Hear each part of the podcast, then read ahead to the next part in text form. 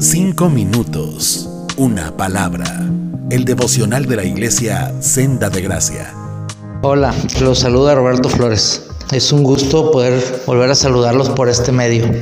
¿Y qué tal de propósitos de Año Nuevo? Esto de los propósitos de Año Nuevo, mis estimados hermanos, de nuevo no tiene nada. Esta tradición nació hace 4.000 años en el imperio de Babilonia y la gente solía hacer promesas a los dioses con la esperanza de ganarse su favor y recibir bendiciones en ese año.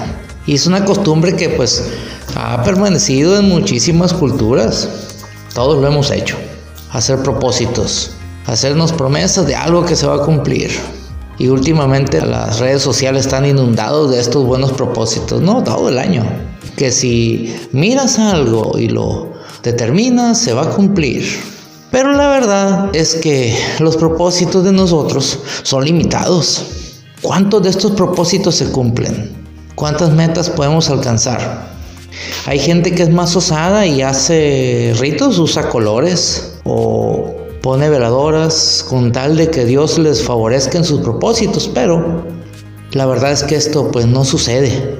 Cuando muchos somos depositarios de la gracia inmerecida de Dios algunas veces, y nunca nos hemos preguntado qué pasaría si en vez de confiar en lo que nosotros podemos hacer para que Dios nos favorezca, ¿qué tal si pensamos en lo que Dios puede hacer por nosotros?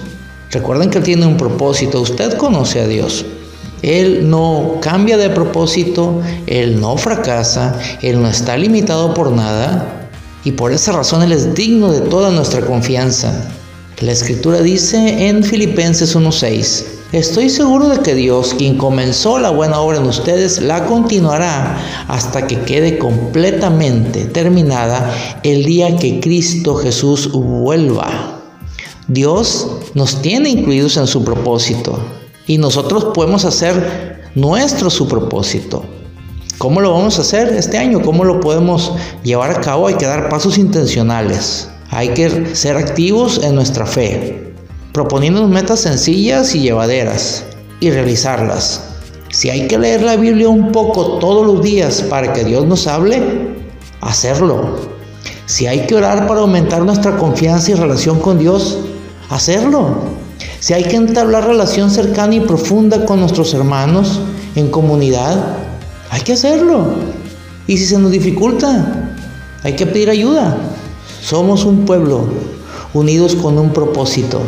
El que nosotros seamos intencionales en el propósito de Dios nos cubrirá.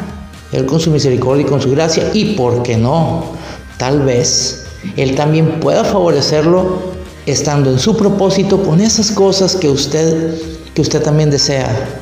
Una buena casa, un buen trabajo, una buena salud, pero esto es más correcto cuando hacemos de su propósito nuestro propósito. Dios les bendiga a todos en este año. Cinco minutos, una palabra.